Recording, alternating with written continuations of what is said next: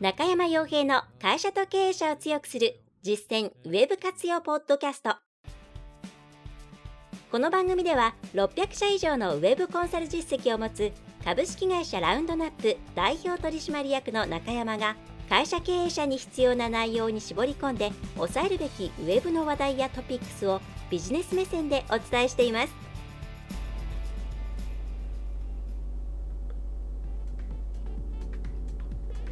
皆さんこんにちは。ラウンドナップコンサルティングの中山です。それでは本日も会社と経営者を強くする実践ウェブ活用ポッドキャストを始めていきたいと思いますので最後までお聞きいただければと思います。はい。で今回はメルマガ読み上げ会ですね。ということで、えー、以前前回まで自動読み上げソフトを使っていて、まあ、思ったよりすごく良くてですね、うんまあ、これでもいいかなと思って、えー、いるんですが、まあ、このポッドキャスト自体はあんまり声がいろんなものがこうごちゃ混ぜになると分かりづらいかなっていうのもいろいろお声をいただいたりして、えー、感じたので、まあ、読み上げぐらいは自分でしようかなということで今回からは、えー、自分で読もうかなと思ってます。はい、ただなんでしょうね。ちょっとソフト名、えー、明かすとえー、ボイスピークですかね。結構最近出たソフトなんですけど、まあ、今まで使ったいろいろな自動読み上げの中で最も精度というかしっかりしてるんじゃないですかね。なので Mac 版と Windows 版両方ありますけどこれ結構おすすめですね。あの全部読み上げていくわけにいかないので要所要所というか、えー、うまく使っていきたいなというふうに思っているところです。はい。まあ、今回は別にそれの品質が悪いから変えたというわけではなくて、えー、まあポッドキャストいろんな声入るのはねちょっと混乱するということもあるんで、え、戻したいと思います。はい、では早速今回のメールマガジンの内容ですね。はい、タイトルとしては施策に反応したと人と、え、ごめんなさい最初から噛んでますね。え、施策に反応した人と同じぐらいこの人たちのことをケアしないといけない時代というタイトルでお送りしています。まあ5月の12日ですね。はい。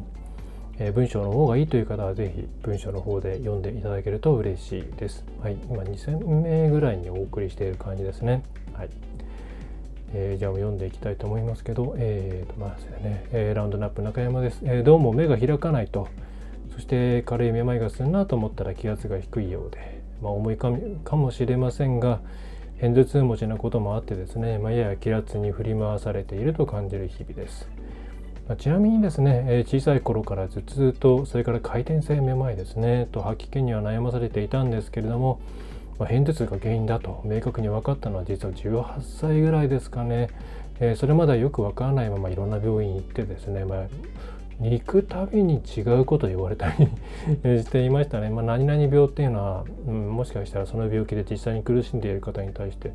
えーと、ご迷惑をおかけするかもしれないんで、えー、言わないですけども、まあ、結構難病と言われるようなものまで言われたりしていましたけど結局のところ偏頭痛だってというですねまあ偏頭痛は偏頭痛で辛いんですけどねはいあ今のところはですね、えー、メルマガには書いてないところで、まあ、こうやって挟んでいきたいと思います。はいまあ、あんま気にせず聞いていただければと思います。はい、でまず最初の話題からですけれども、えー、問い合わせフォーム営業ですね。まあうんまあ、個人的にですね非常に困っていることもあって、まあ、悪口じゃないんですけれどもいや嫌だなっていう文脈でずっとこれについて触れておりますけど、まあ、これがちょっと減っていませんかというところからこのメルマが始まっております。で、まあ、私だけかなと思ったんですけどもどうもお客さんの方でもですね最近なんかちょっと減った感じしますよねということを、うんまあ、何社かから聞いたのでまあ、多分これは実際減っているんじゃないかなとあるいはうん届か 届かなくなっちゃってる、えー、んじゃないかなというふうに思ってます。はい。でえっとですね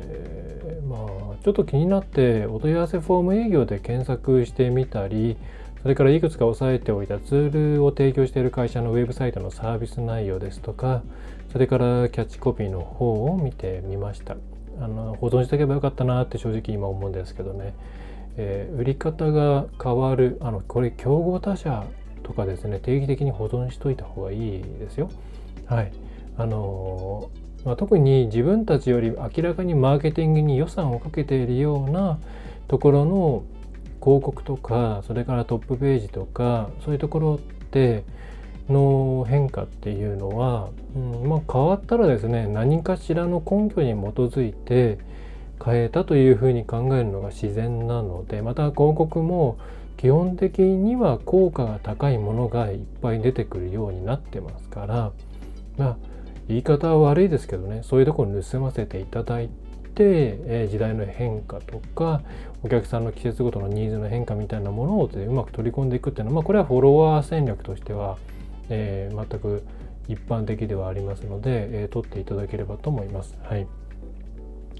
えー、で、えーまあ、どこれあれですねメルマガ読んでるとどこで話戻していいか分かんなくなりますね。はい、聞いてる方はあんまり気にしないでください。はいで、えー、ちょっと気になってお問い合わせフォーム営業で検索をしたりツール会社のウェブサイトのサービス内容やキャッチコピーを見てみましたと。で結論としてはですね、まあ、多分これ評判かなり悪くなったんじゃないかなと思います。でそのせいで売り方とか使わせ方を変えたんじゃないかなというふうに思うんですね。でまず以前に調べた時に比べて検索結果に迷惑とかえー、まあ、それ以外のこのネガティブワードですよねそういったものがいっぱい出てくるようになりましたそれはサジェストというところもそうですね。入力中のサジェストとかあとは他の人はこれも調べていますっていうところに出てくるものですとかそういうところに出てきてるっていうのもありますしまた昔はそのネガティブなキーワードで検索したところでそんなにたくさんコンテンツが出てきたわけではなかったんですけれども今結構ですねその困っているっていうような感じの人の、えー、内容、まあ、ページとかブログとかえ、それからその企業内ブログみたいなものですかねが上がってきているので、まあ、ここまで公に外に出てくるようになったそして Google で上の方に上がってくるようになったということはその記事に対してニーズがあるということなんで同じように感じている人が相当数いるんじゃないかと考えられるんですね。はいえー、なのででまたうんあこれ後で出てくるからそっちで喋ろう。えー、それからですねうんと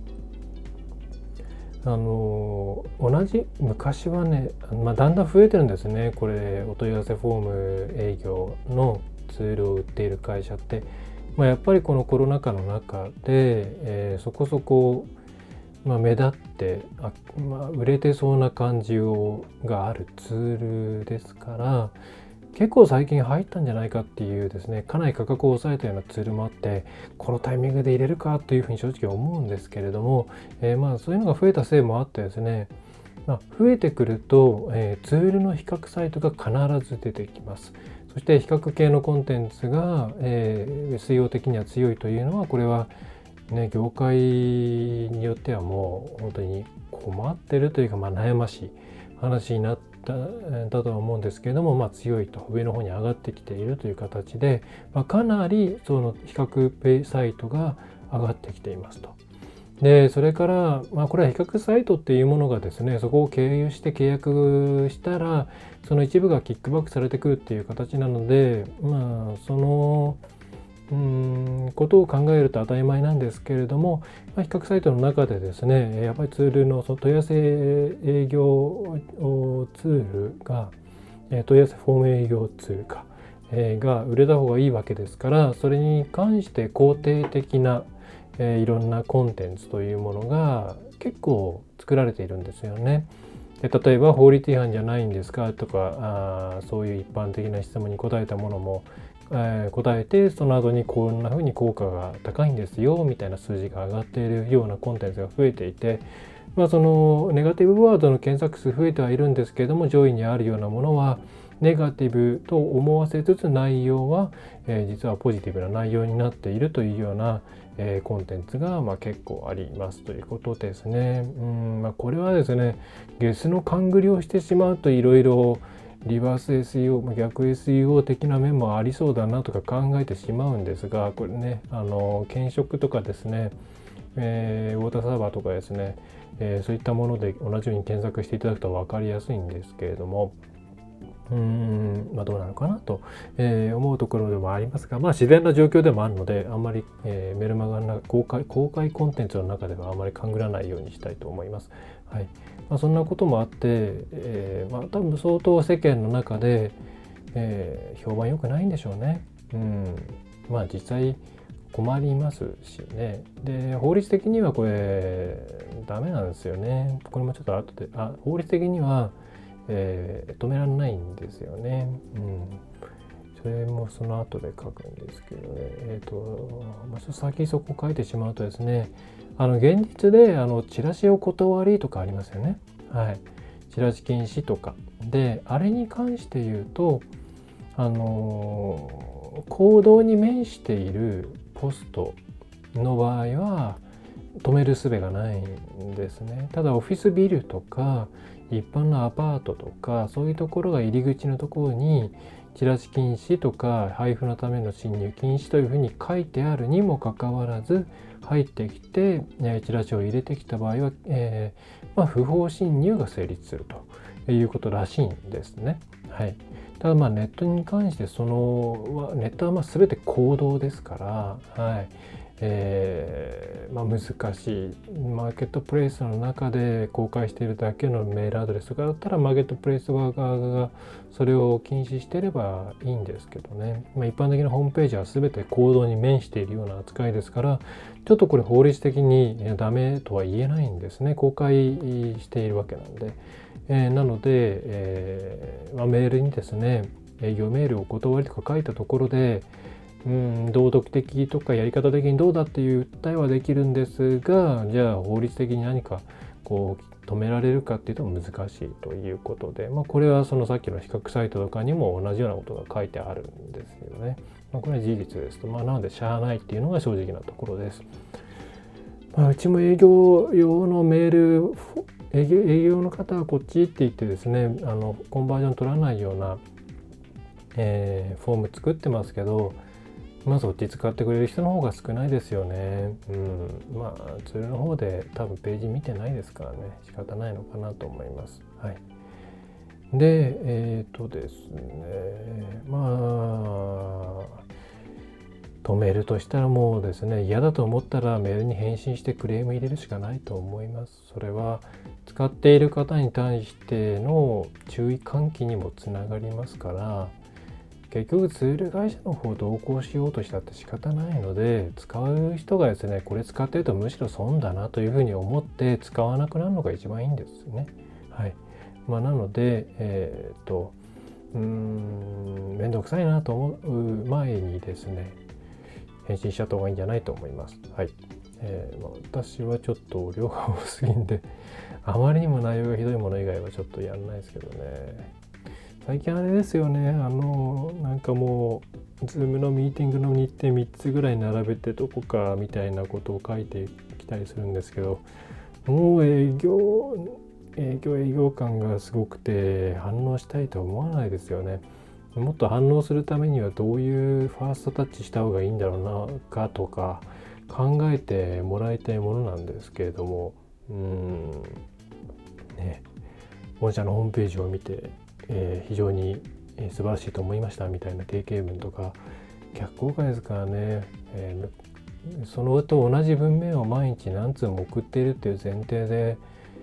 やった方がいいと思うんですけど。であとそういうサイトのサービスを提供その、まあ、そう問い合わせホーム営業サービスを提供する方もですね昔はまあツールバンバン使ってくれよというような感じで DB ありますよ。こんな感じで簡単に、えー、使えますよっていうような売り方だったんですけれども今見てみると結構ですねちゃんと内容をコンサルしてくれてチェックしてくれて添削してくれて、えー、いいようなアドバイスを、えー、修正して送り送りましょうみたいなあの多分送る内容が雑すぎたので、えー、あ雑すぎるケースが増えてきたので、えー、それに対して一個一個ちゃんと,、えーと担当が見てえー、悪い印象を与えないようにして、えー、かなきゃということなんだと思います。まあ、つまりそれだけそういう似たようななんかテンプレ、えー、メールがたくさん飛んでるんでしょうねと。うんまあそう思うと何でしょうね結構コロナもだいぶ空気としては落ち着いてきているのとオフィスの活動というものも戻ってきつつあるのでまあ、潮時感は若干ありますね。はい。えー、で、で、えー、まあそんな話題から入ったと。で、その後で、えー、続けていきます。えー、まあ、千密ですね。1000密で3にだけ意識を向けて良い時代ではないと。残りの997のことも考えなくてはならないという内容です。よく1000密、えーまあ、これいろんな説があるんですけどね、僕はなんか最初に触れたダイレクトマーケティングに触れた時に1000密って言葉を聞いたのでずっと使ってるんですけど、えー、まあ1000通で3件の DM の反応率がまあ普通ですよみたいな話ですね。まあ、DM っていうかこれファックス DM なのかな。えーまあ、特に根拠をなんか調べてみたら特に根拠ないみたいでうん実際じゃあファックス DM 多分もっと反応率低いですし通の DM はもうちょっと上がってもいいんじゃないかって気もするんですけどね。はい。まあ、あとウェブがなかった時代の話なのでうんうん、ウェブ広告がだいぶ幅を利かせてる今の時代はもっと反応率低いのかなという気は正直しております。はい、ちなみにもともとは1000に3つも本当のことを言わない人という意味だそうで、まあ、あの別に、えー、ダイレクトマーケティング用語というわけではないそうですね。で、えー、問い合わせ営業に限らず自分たちが行っているものが迷惑だと捉えられている可能性はないかについては常にアンテナを張らなければいけません。で今は反応してくれた人だけではなくて反応してくれなかった人のことも考えてマーケティングやセールスをする感覚が必要な時代になっていますメール配信でもきちんと開封率なんかのデータを取って不要そうなところは定期的にリストクリーンアップをかけるということがおすすめですね。具体的にはえー、まあ、今後も必要でしょうか？例えば5回開かなかった開封してもらえなかった。場合に今後も必要でしょうか？っていうようなメールを送ってそれに対してこう同意ボタンと、えー、まあ、いらないボタンといるボタンですね。でいらないと言われたらまあ配信カットあれいると押されなかった。場合には開いてないだろう。いうことで配信先から外すという処置をお勧めします。はいまあこれあのきちんとした配信ツールはこういうのを送れるようになっていて、えー、まあ、スコアリングのスコアだったりあるいは開封5回、えー、なか何回なかったら、えー、そういうのを送るというような機能ついてるんですね私が使ってるメールチンプなんかもついていますけれども、えそうじゃなくって自前で配信していたりとか結構昔の CGI とかあるいは昔から対して機能が強化されていないようなえー、メール配信ツールなんかを使っている場合はちょっと乗り換えた方がいいんじゃないかなというふうに思います。うんもうリスキーなんですよね。今ってその配信停止っていうボタンあの作業めんどくさいんで皆さんどうするかって言ったら迷惑メールボタンを押しちゃうんですよね。うん、で迷惑メールボタン Google の方であのいろいろこうヘッダーとかの方にですね配信停止というがなんかまああのやったことある方は分かると思うんですけど迷惑メールにしてって押した時に配信停止にしますかっていうふうに Gmail が言ってくれることがあるんですけど、まあ、そういう仕組みがない場合はどんどんどんどんですね、えー、配信停止しないで迷惑メール扱いされていってしまうと。そうすると皆さん基本的に自分の会社のドメインで配信しているでしょうからそのドメインのうんスコアがですね迷惑メールスコアがどんどん上がっていってしまうんですね。そうすると、え、正しいお客さんたちとのやり取り例えばフォームに対しての返信がうまく届かなかったりとか、えー、まあ、これが SEO にうんぬ関係はないんですけどもね、えー、くないので、えー、何でしょうねうんあのリストの規模を誇るっていうのが本当にもう化石みたいな思考なので何万件とか何万件とかが成立するのって今メールでないんじゃないかなよほとんどがもうゴミだと思うんですよ。でちゃんと届く人に対してまあ目安としてはですねあの、まあ、開封率今は結構追いかけられないようなプライバシーの制御の関係もあったりするんで、えー、いろいろありますけどやっぱり半分以上目指した方がいいと思いますね。あのまあその回開けられなかったっていう人もいるので100%っていうのは無理だと思うんですけれども、まあ、100%はむしろ機械損失してんじゃないと思いますけどまあ4050ぐらいは当然に取れていないと良くないんじゃないかなっていうふうに思います。はいまだにねメールマガジンの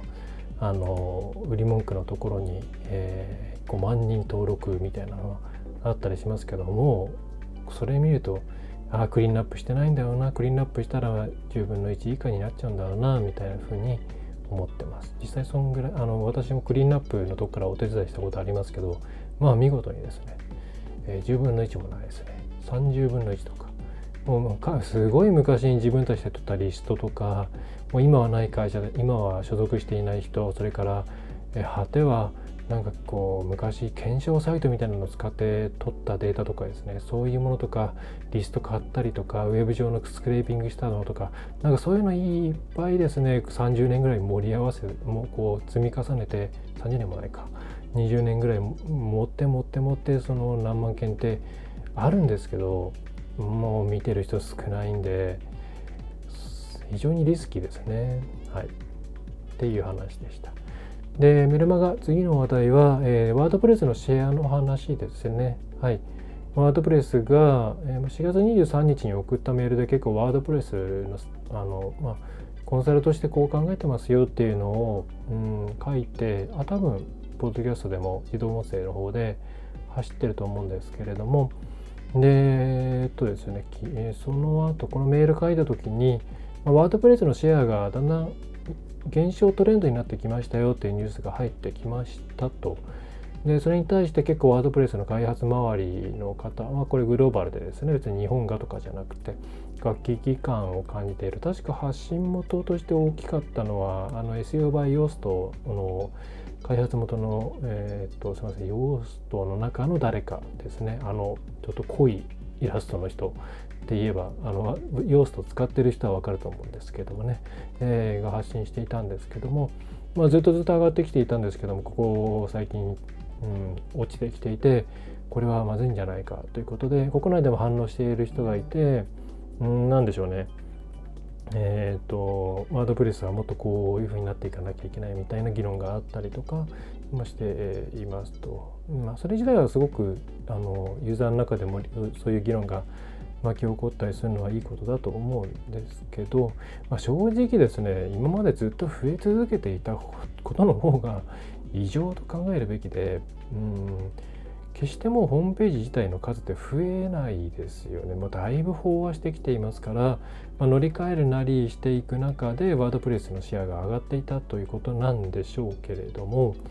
うーん正直ですね、まあ、私ワードプレス多分2か1.6とか2002年3年くらいから使ってるんですね。趣味ので使っていた時も含めて。で MT で最初作ってたんですけれども途中でワードプレスに乗り換えたんですけどうんあんまり使いやすくなってないんですよ。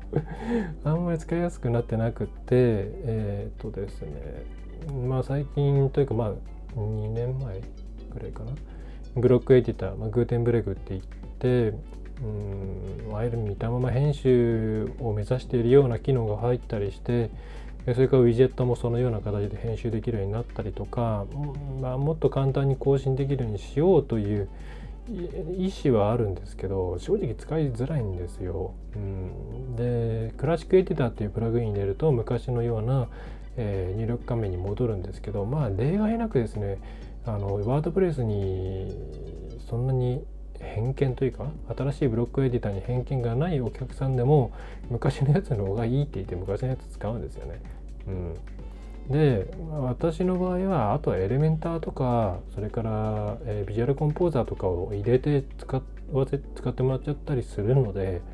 もうますますですねあんまりワードプレスのそういう使いやすさの部分って信頼してないんですね。だそうなってくるとうーんそこがですねそこが改善されないと増えないでしょうねと。で、えー、メルマガでは VIX、えー、を上げましたしあとは最近シェアが日本これ日本対応してないんでちょっと私も使ったことないんですけど、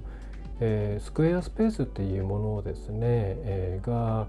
どうも使いやすいとこれもビジュアル編集系らしいんですね。うん、これがかなり伸びてるらしいんですね。で実際 VIX は私もこの間お客さんのいろいろ事情の関係で使久々に使ってみたんですけどなかなかいいんですよねこれが。うん、覚えやすいですし、えー、全然ウェブとかわかんないっていうお客さんでもほとんどチュートリアルなしでですねあの自分で今編集できちゃってるんですよね。うん、なので、えー、これワードプレスと比べたら相当進んでるなっていう感触で一回使ってもらうと WIX とかの方が全然いいっていうふうにやっぱり言われちゃうんですよねお客さんに。でうーんまあ悩みますよねもちろんあのできないこともいっぱいあるのでえっ、ー、とワードプレスで作ってサポートする形がまあ多いんですけど、まあ、こうなってくるとそれはワードプレスわざわざ使うシェアは減っていくでしょうと。それから日本ではあまり WooCommerce っていうワードプレスに、ま、親和性の高い EC ツールって使われてないんですけど海外では結構使われていて、まあ、その辺が Shopify とかに行っちゃってるっていう感じですよね。ま、これはもう WooCommerce 使いづらいから仕方ないよな。うん。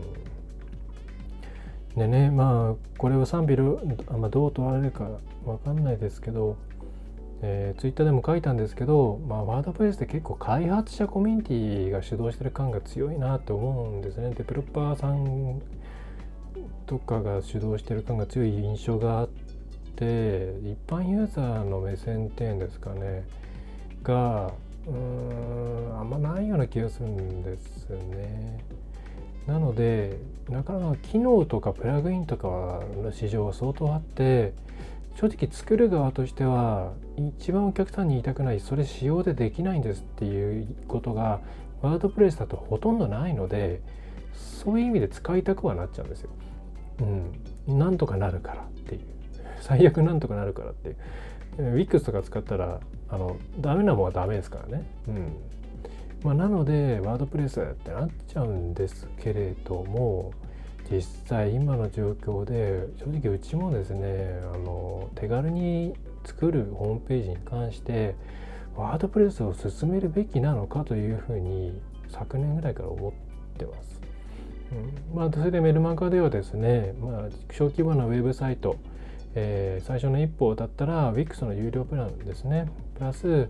まあ、ドメインはま他社取得がいいかなと思ってます。で、サポートはまうちでやってもいいですし、あとメールだったら Wix の方の公式のがあるんで。で、本格的に活用したいという場合には、ワードプレス足すエレメンターなんかのページビルダーと、まあ、連鎖バーですね、えー、を使うのがいいんじゃないかななんていうふうにちょっと分けたりしていこうかななんて思ってるぐらい、ちょっとワードプレスの使いやすさには疑問があります。まあ昔のドリームウィーバーとかに比べればそれはいいんですけどね。うん。Wix がね、良かったですね。もうちょっと早いといいかもしれないですけどね管理画面がちょちょっと遅いかなファンテンポ遅いかな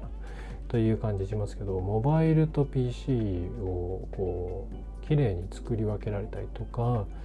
まあ、文字も Web フォン最初から日本語のもあったりとかうん、まあ、テンプレは若干ちょっと使いづらい部分はありますけどいいですよ。ぜひあの無料版でいいんで使ってもらえるといいんじゃないかななんて思いますけどね。うん。だね、VIX はですね、メールアドレスが全部なぜか G Suite になあ、G、Google ワークスペースになっちゃうんで、1個取るのに1000いくらかかる。ので、ドメインは別で管理して、どっか安いレンタルサーバーでメールサーバーだけ管あメールだけ用意して、で、ウェブだけ VIX っていう方がいいような気がしますね。ねということで、今回の本文は、やっと本文が終わって、本当はこの後 LINE の公式アカウントの方から、重要な部分、えー、まあ、ここはシェアしておこうかなっていうものを3つぐらい紹介しているんですけど多分それやったらこれ大変な時間になっちゃいますねはいえー、メールを見ていただけると嬉しいですおかしいなこれ読んだだけだったら10分で終わるのにうん伸びますね。よくないですね。はい。えっ、ー、と、メルマガの方は、あとその、えー、公式アカウントの内容の他に、第326回のポッドキャストをですね、紹介をして、それから、えーと、ブログの新規ですね、えー、型番商品や一般的サービスを差別化する鍵はストーリー性の活用ですよという内容ですね。昔のポッドキャストをもとに、えー、っとですね、まあ、バンプアップしたものというふうになります。えー、で最後後書きですけれども、まあ、今のワードプレスの話題につなげてあの今度ロコ系になりますよということですね、えー、について触れていますが、まあ、ちょっと不安だなというような内容です、まあ、フルサイト編集ということでヘッダーとかフッターとかも、えー、簡単に編集できるというふうな、うん、ことですけど、うん、現状コンテンツ部分も使いづらい状態で大丈夫かいなというふうにですね 正直思ってます。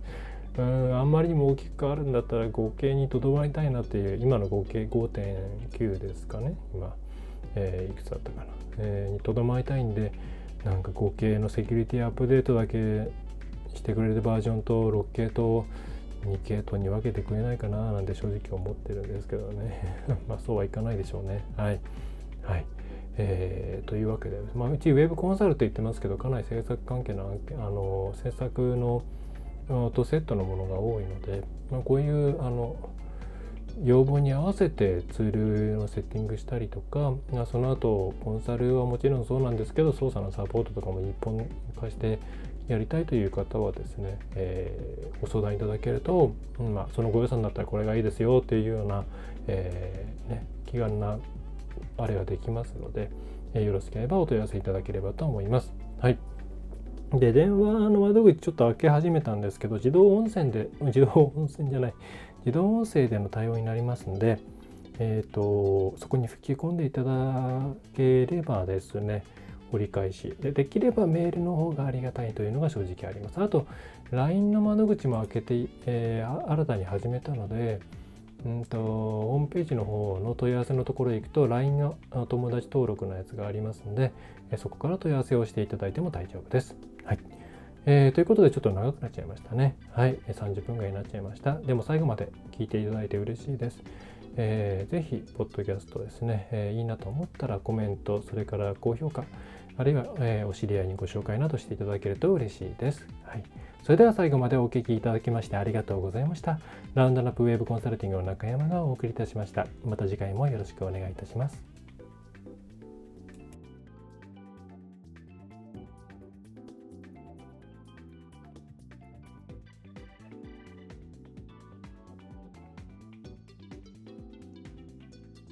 今回の内容はいかがでしたでしょうか？ぜひご質問やご感想をラウンドナップコンサルティングのポッドキャスト質問フォームからお寄せください。お待ちしております。また、ホームページにてたくさんの情報を配信していますので、ぜひブログ、メールマガジン、郵送ニュースレターや各種資料 PDF もご覧ください。